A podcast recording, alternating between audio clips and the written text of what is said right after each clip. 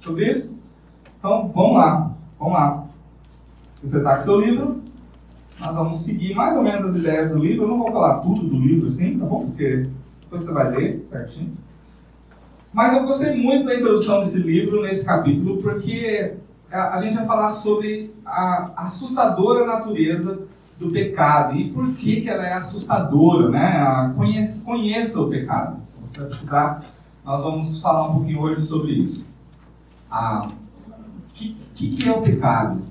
Né? E, e como, o que, que é isso? Né? E como que a gente, a gente vai lidar com isso? É importante a gente saber com o que a gente está lidando. Tá? Então, o pecado é isso. E ele começa, e eu gostei muito, porque ele começa contando sobre a notícia de uma doença grave que você recebe. Eu não sei se alguns de vocês já receberam uma notícia assim, mas provavelmente a gente já viu, né?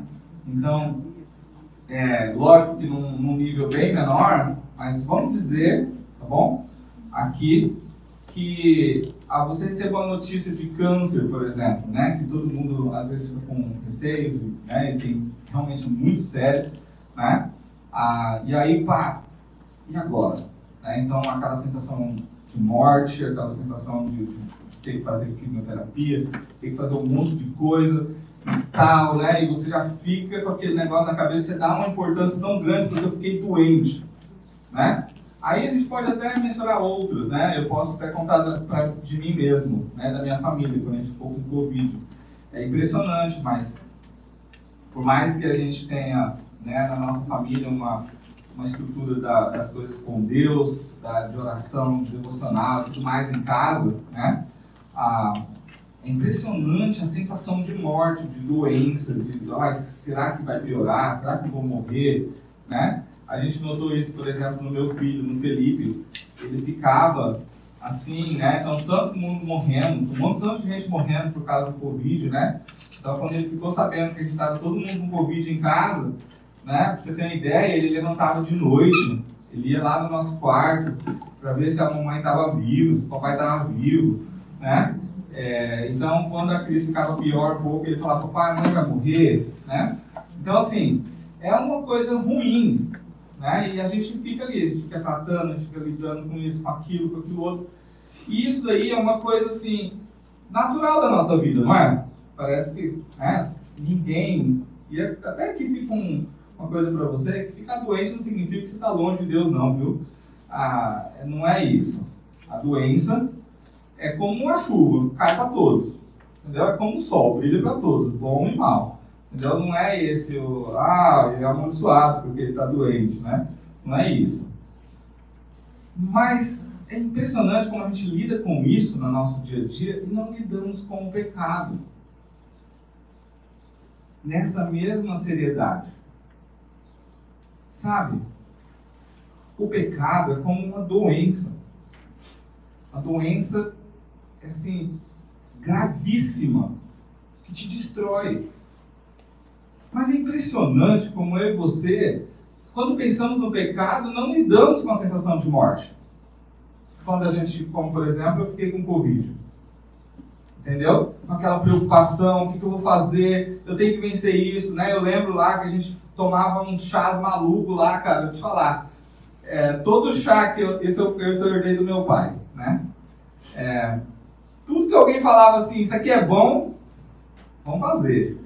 E aí, rapaz, mandaram um chá lá pra nós, pra gente fazer, e, ou, você tomava o chá, você chega suave, na hora, assim.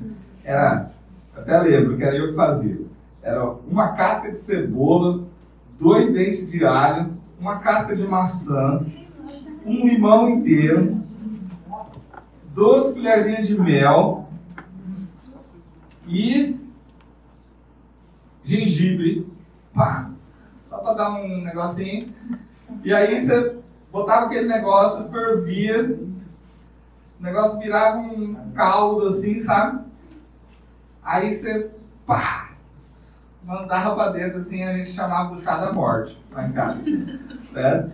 E aí todo mundo tomava um, um tequinho, um golinho, rapaz, olha, né? Até o Filipinho lá botava lá um tequinho mais né, pra dentro.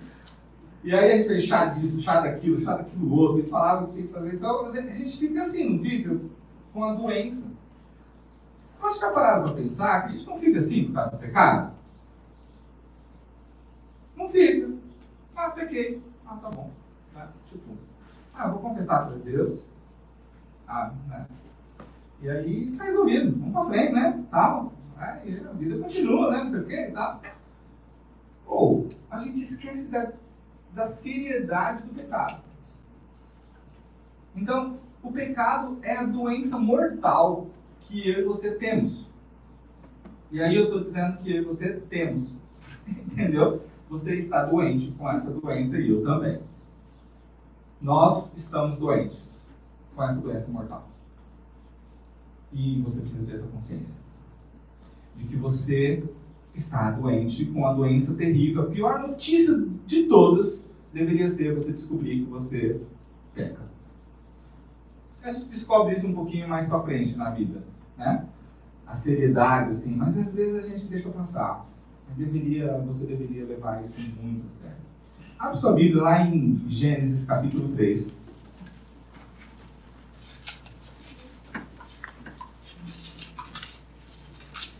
Aonde começou a doença do pecado. A gente vai usar o termo, eu vou usar um pouco da ideia aqui de, da doença, que o autor ah, usa como exemplo, ah, para você ver como que isso deveria ser uma prioridade na sua vida e da onde veio isso. Ok? Então, quando Deus criou o homem e a mulher, né? Ele não criou com o pecado. Eles eram, o homem era isento disso no início da criação. Mas lá em Gênesis capítulo 3, então a gente tem a história da introdução do pecado no, na humanidade, no homem. Né? E aí, a partir dali, a gente então tem uma geração da humanidade doente todos doentes. É, Romanos diz isso. Assim como por um só homem entrou o pecado no mundo, e pelo pecado a morte, a morte passou a todos os homens, porque todos pecaram. Né? Romanos está afirmando a herança que eu e você temos da doença, do pecado. E ela é tão grave que em toda a Bíblia fala que o pecado gera a morte. É por isso que eu, que gostei muito que o autor ilustrou aqui, porque a gente recebe uma, uma, uma informação de uma doença do corpo que pode levar à morte física, e a gente dá tanta prioridade na nossa vida para solucionar aquilo ali, e a gente recebe a informação de uma doença que eu tenho, que gera morte, não só a, a morte eterna e a gente dá tão pouca prioridade para poder solucionar esse problema. A gente dá tão pouca atenção, tem um monte de gente que não gosta nem que você fale sobre pecado para ele. Tem um monte de gente que acha assim, eu sou bom, eu sou bondoso, cara, eu sou, eu sou uma pessoa boa, eu faço coisas, não tem como eu ser assim tão mal. Pois é. Se você é essa pessoa que pensa assim, eu tenho uma notícia ruim para você. Você é o cara doente da morte. Todo mundo é. Você não tem nada de bom. Na verdade, você tem um pecado enraizado. E a Bíblia chama isso da velha natureza. Mesmo você, como cristão, aceitou a Cristo. Né? Por isso que a Bíblia fala sobre a nova natureza. Mas mantém-se em você a velha natureza, em mim também. E nós sofremos com essa doença. Não, não ignore isso. Lembra? Eu sempre falei para vocês sobre os três P's do pecado, lembra? Eu repito isso sempre, né? Para você lembrar sobre isso, né? Mas a gente tem a libertação da penalidade do pecado, quando a gente entrega a nossa vida a Cristo. Depois nós temos, então, a possibilidade da, de vencer o poder do pecado, que é o que nós estamos estudando agora. Você pode sim, mesmo que ele está aí, essa doença, e você tem sim esse desejo de pecar, tá aí a velha natureza, você pode vencê-lo, certo? E na eternidade nós vamos então ter a liberdade da presença do pecado, que não vai estar mais lá na eternidade, não vai ter mesmo o pecado. Nós estamos agora nesse meio. Ok? Então, lá em Gênesis conta essa história. Né? Ah, olha o que diz no versículo 1. Ora, a serpente era mais era o mais astuto de todos os animais selvagens que o Senhor Deus tinha feito. Ela perguntou à mulher: Foi isso mesmo que Deus disse? Não comam de nenhum fruto da árvore do jardim? Respondeu a mulher à serpente: Podemos comer do fruto das árvores do jardim. Mas Deus disse: Não comam do fruto que está no meio do jardim, nem toquem nele. Pelo contrário, do contrário, vocês morrerão. Disse a serpente à mulher: Certamente não morrerão. Deus sabe que no dia em que dele comeres, seus olhos serão, se abrirão, e vocês, como Deus, serão conhecedores do bem e do mal. Quando a mulher viu que a árvore parecia agradável ao paladar, era atraente aos olhos, e além disso, desejável para dela se obter discernimento, tomou o seu fruto, comeu e deu ao seu marido, que comeu também. Olha só, tá aí a primeira a introdução da doença do pecado na humanidade. Né? Eu gostei muito da versão que está aqui, que tem a ver com o nosso tema. Né? A Eva viu que era desejável. Né? A gente está falando sobre o desejo dominado. Né? Nós vamos... Porque a gente tem sim o desejo. Né? E até aqui fica uma, uma coisa para vocês. Tem muita gente que fala que ah, a culpa da mulher, culpa da mulher. Mas na verdade, na verdade, como o versículo que eu falei para vocês em Romanos, lá diz assim, como um só homem entrou o pecado no mundo. Né? Lá não diz assim, por causa da mulher entrou o pecado no mundo. Fala que é por causa do homem. Ele era o responsável. Ele, ele tinha ali a culpa.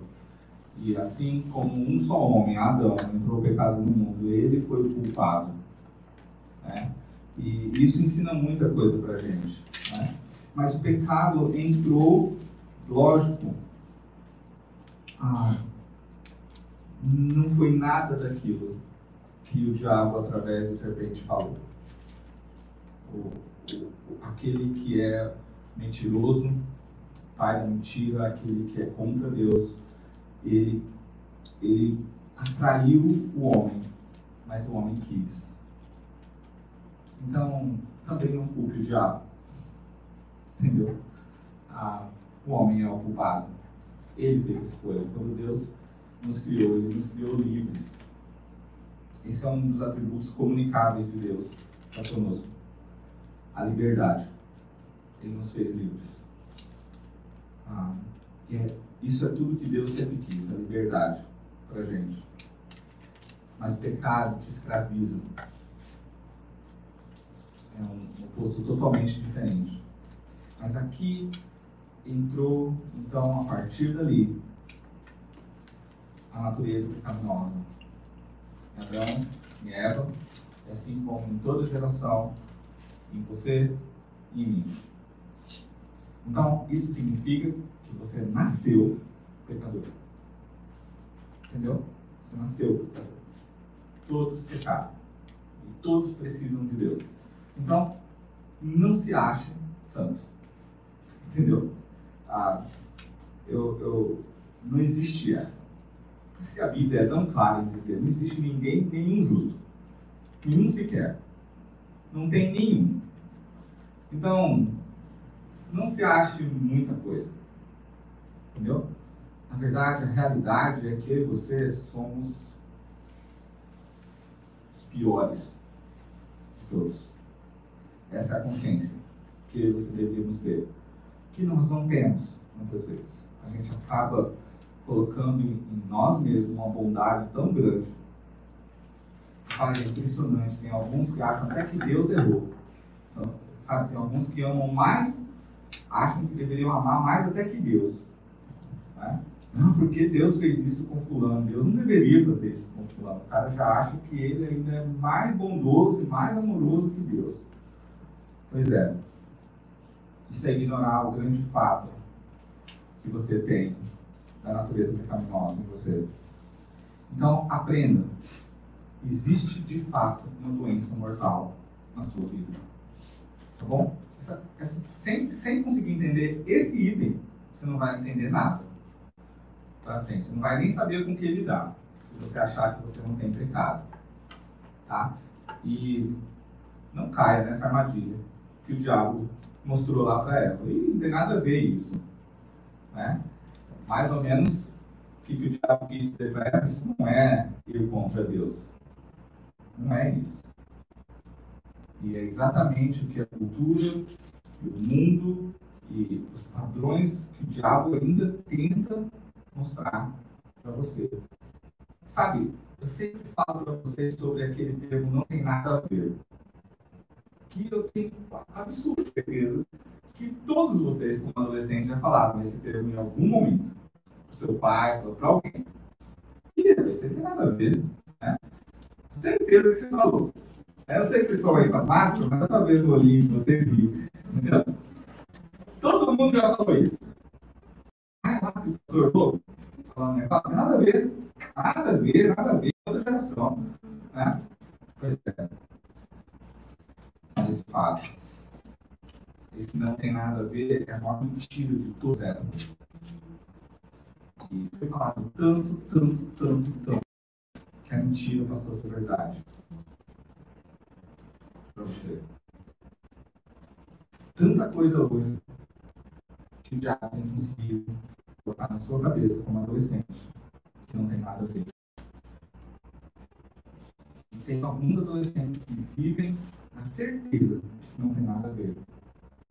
Convictos na certeza de que não tem nada a ver. Convictos pecaminosos.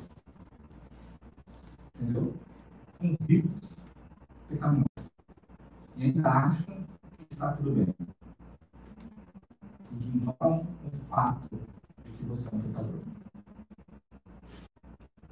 Então, meu alerta para você é não ignore esse fato em uma coisa que você vai fazer. Ou seja, você tomou a decisão de fazer você se não você estava.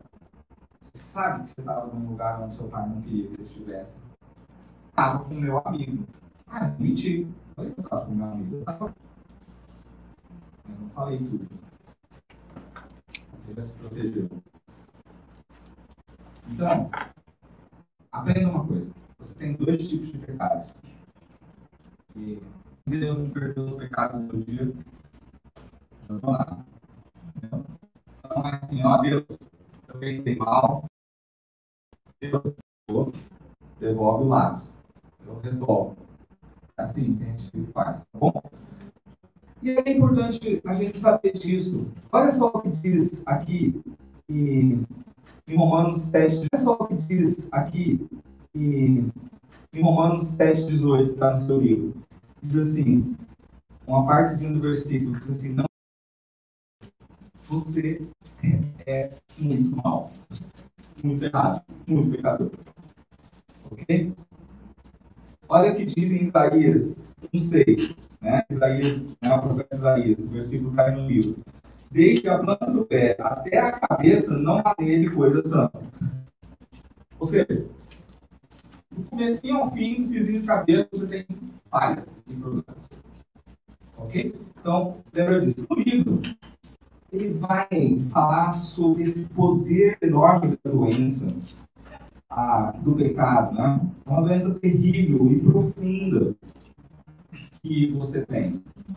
Ah, não, não é uma coisa rápida. Então, se você quiser comparar com a doença física, traga na sua mente uma doença que tem a sensação de morte. Não é uma gripezinha, entendeu? Que passa assim e tal. Não. É um negócio que sabe que você vai morrer se você não cuidar. Entendeu? Então, uma profundidade dentro de você tão grande que, na verdade, ele, ele, ele, ele, é quem você é hoje. A velha natureza está em você, enraizada em todos os aspectos da sua vida. Então, não ignore nada. Entendeu? Em qualquer um dos aspectos da sua vida você pode pecar.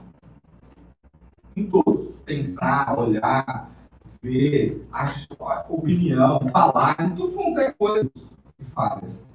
Tá? Então, a profundidade, não só isso, mas o pecado avança na sua vida de uma forma que é impressionante. Então, a doença avança.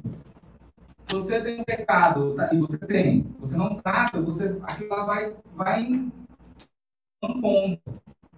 Tá? O que é o pecado? Gostei muito aqui do, do livro. Se você está com o livro, está na página 23. Vou só passar aqui as ideias que ele, o autor falou aqui sobre pecado. Né? A que a gente tem que mostrar aqui no sobre pecado, da palavra no hebraico, ele vai falar que é a ideia de uma ação que não atinge o alvo. Que desceu lá no começo da criação, que era viver para ele. Intimidade com ele. Esse era o alvo. Deus queria se relacionar com o homem. Deus fez o homem para isso. Tanto que ele ia todos os dias lá falar e se relacionar com proximidade, intimidade com o homem. O pecado, ele tira isso. Sabe?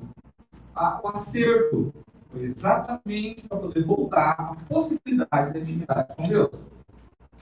Mas o pecado, então, ele é: eu tenho um alvo e eu não acerto. A primeira ideia do pecado na Bíblia. Bom, é, é a ação que não atinge o alvo, tá? Uma outra ideia de uma outra palavra também fala sobre a falta de integridade, de retidão. Então, não se torna apto a cumprir a vontade de Deus. A gente não consegue. É por isso que quando eu falei para vocês lá atrás em, em Efésios sobre a graça de Deus, vocês lembram sobre a moeda? Eu falei sobre a graça salvadora e a graça capacitadora. Vocês lembram que eu falei sobre isso?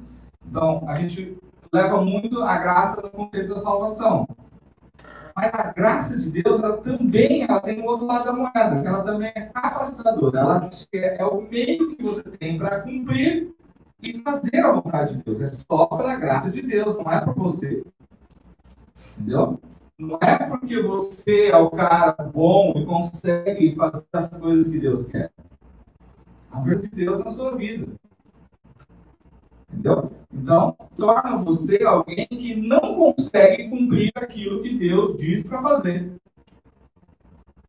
Foi um pouquinho da ilustração lá de Adão e Eva, não foi? Deus deu uma ordem, a demonstração do pecado, eu não consigo cumprir a ordem que Deus deu. Tá? Então, esse é um, um, outro conceito que a Bíblia mostra, torna a gente inapto. Uma outra coisa também que traz o conceito bíblico de pecado, né, das ideias das palavras lá em hebraico, é a ideia de se recusar a se submeter. E a gente volta lá para Adão e Eva. Ah, vocês vão ser como Deus. Foi isso a proposta? Qual é o, o que, que aconteceu? Provavelmente Adão e Eva não queriam mais estar sob a autoridade de agora queriam ser igual. Então, o pecado também traz esse conceito de que da autoridade de Deus sobre a sua vida. Sabe aquele negócio lá, meu corpo e as regras, faço o que eu quero, ninguém tem nada a ver comigo, eu decido o que eu quero, eu não preciso dar satisfação para ninguém? Ou, é uma mentira de todas. Você deve satisfação sim, você deve. Isso é o pecado. O pecado tira de você o que é obedecer. Querer seguir regras. Né? Eu, vocês me conhecem, eu sou um cara cheio de regras. Quando a gente vai no acampamento, por exemplo, a gente tem um dos momentos que é só falar um monte de regras. Né? Não pode isso, não pode aquilo, não pode aquilo, não vai nada, para um monte. Né? E aí eu falo assim, se você não sabe seguir regra, não serve para nada. Entendeu? Serve para nada, nada, nada. Então, o pecado te leva a isso também. A essa recusa. Sabe, de obedecer o pai, a mãe. Sabe quando o pai e a mãe falam um negócio e você fala assim, ah, não, não preciso fazer isso. Eu não quero obedecer. Eu não quero seguir isso. Eu posso fazer outra coisa. Eu posso fazer o que eu quiser. É porque o pecado que faz. Então, quando você for sobre recompensa da honra, lembra? Desse, desse lá, uns dois anos atrás, né? Nossa, hoje eu estou lembrando uns títulos para trás. Mas, mas fala sobre isso, né? Autoridades que a gente às vezes não quer se submeter a elas. Né? Então, o pecado levou a gente a querer ser igual a Deus. Eu posso fazer o que eu quero. Tá? Um outro conceito que tem aqui é a perversão a distorção das coisas. O pecado leva a isso. É impressionante. Sabe? A, a gente concordando de que a tudo, entendeu? Uma mulher casar com outra mulher. E aí, rapaz, chega-se a ideia de achar que é tão normal que o cara pode ter filho, pode não sei o quê. Rapaz, o cara esquece de estudar biologia. Lógico, a ver com Deus, né? Porque foi Deus que criou. Mas não tem jeito, gente. Não tem jeito. Um, um ser homem, junto com outro ser homem, não vai gerar um filho. Não tem acordos. Você pode virar o que você quiser, entendeu? Não é para você ser feliz. Não é para você achar que você é crentinho, tudo mais, ah, não, não, preso aqui na, na religião. Não. Eu também não estou te falando de regras de igreja, não, porque igrejas não são perfeitas, nem a nossa. Tem um monte de falha. Um monte de coisa que é coisa que não é doutrina. Eu estava conversando sobre, com o pastor Edevaldo hoje, essa semana, sobre isso. Tem um monte de coisa que é simplesmente estilo da nossa igreja. Não está lá na Bíblia. Mas é porque está aqui, todo mundo está, nós escolhemos assim, então estamos seguindo isso. Mas não pode dizer que aquilo lá é Deus disse para fazer assim. Não é. Então tem um monte de lugar assim. Tem muita gente que confunde isso. As liberdades. Né? Então, lembra disso. A ideia de quebrar a lei de Deus, de transgredir a lei de Deus, é a ideia que salta na Bíblia, no Novo Testamento. O pecado é a transgressão da lei de Deus. Seus atos pecaminosos são frutos do seu velho homem e da sua própria escolha, da satisfação dos seus desejos. E simplesmente porque você não quer lidar com a doença mortal que você tem. E muitos querem fugir disso. Acham que não vale a pena. Então, o meu desafio para você é que nessa série que a gente vai começar, que a gente já está começando, você lembre, o pecado é a separação de Deus e a atitude de ódio contra Ele. Eu gostei muito dessa frase do livro, está bem no finalzinho, na página 25. O pecado é a separação de Deus e a atitude de ódio contra Deus. Então, esse talvez seja uma ideia de pecado. Aí. A primeira maior consequência um pecado é a separação de Deus. Perda da comunhão com Deus. Todo mundo esquece esse item. Entendeu? E ninguém nem, lembra desse. Quando, quando lembra-se de pecado, lembra dos, da, da, das consequências. Por exemplo, se o cara adultera no casamento, ele fica preocupado que alguém vai descobrir e vai destruir a família. Vem a primeira preocupação.